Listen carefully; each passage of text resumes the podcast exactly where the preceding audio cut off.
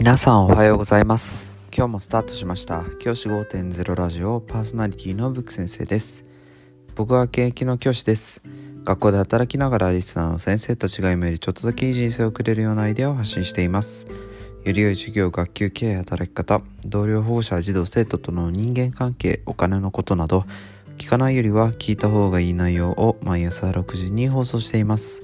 通勤の後から10分間聞き流すだけでも役立つ内容です。一人でも多くのリスナーの先生たちと一緒に良い教師人生を送ることが目的のラジオです。今回のテーマは授業で自分が苦手な分野は動画に頼ろうそんな話をしたいと思います僕はですね授業の中でこの分野はちょっと僕教えるの苦手だなっていうものがあったりするんです。先生方どうですか？先生方も授業していてここちょっと苦手だなみたいなところありませんかね？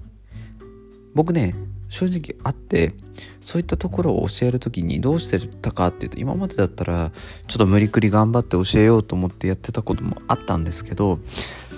でも最近はそれをしないようにしています。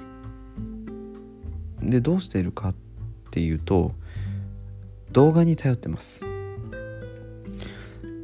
えば YouTube とかでそういったものを紹介してその授業映像なんかを出してるものだったり解説なんかをしている動画を探してその動画を子供たちに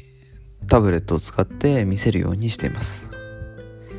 そしてその動画を見ながら答え問題解いていいよとか、その問題見て分かんなかったら先生に相談してねとか、そういうような形で話をしています。これ結構大事かなと思っていて、学校の先生が全てのものをまんべんなくしっかり教えられなくてもいいと思うんですね。今は YouTube とかそういったところでそういった解説をしている動画ってたくさんありますからそういった動画を頼るっていうのでいいと思います。あるいは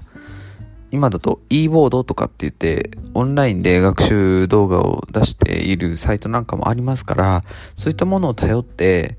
いっていいと思います。あるいはブログとかで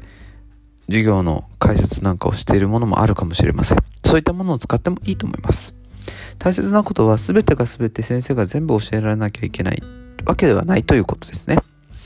むしろ自分が苦手な分野に関しては自分が教えるいいものがあるのであればそれを使っちゃう。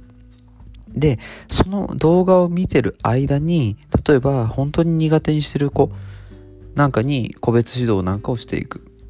で、得意な子はその動画を見て、ああ、なんとなくこういうことだなって分かって先に進む。それでいいんじゃないかなというふうに僕は思っています。大切なことは何かっていうと、先生たちが無理をしないことそして餅は餅やという形で任せちゃうってことも大事かなというふうに思います。僕自身授業を良くしようっていうこの向上心というかそこへのプライドみたいなのは捨てちゃダメだと思ってますがただ苦手なところってあるからそれは実態を責める必要はない。そういうふうに僕は考えています。先生方もですね、是非ですね、授業をする際は、ここはいいや、ここは苦手だなっていうものを正直に認められるっていう、あの、素直さも持っていいと思います。僕自身も苦手な分野もあります。で、僕自身授業が上手になろうとは思ってますけど、苦手なところもたくさんあります。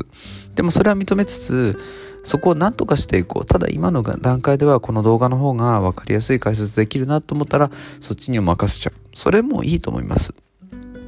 ぜひですね、YouTube とか、えっ、ー、と、さっき紹介した e ボードとか、あとはブログとかでいい記事があれば、それを参考にさせてもらう。それでいいと思いますので、先生の無理のない範囲で、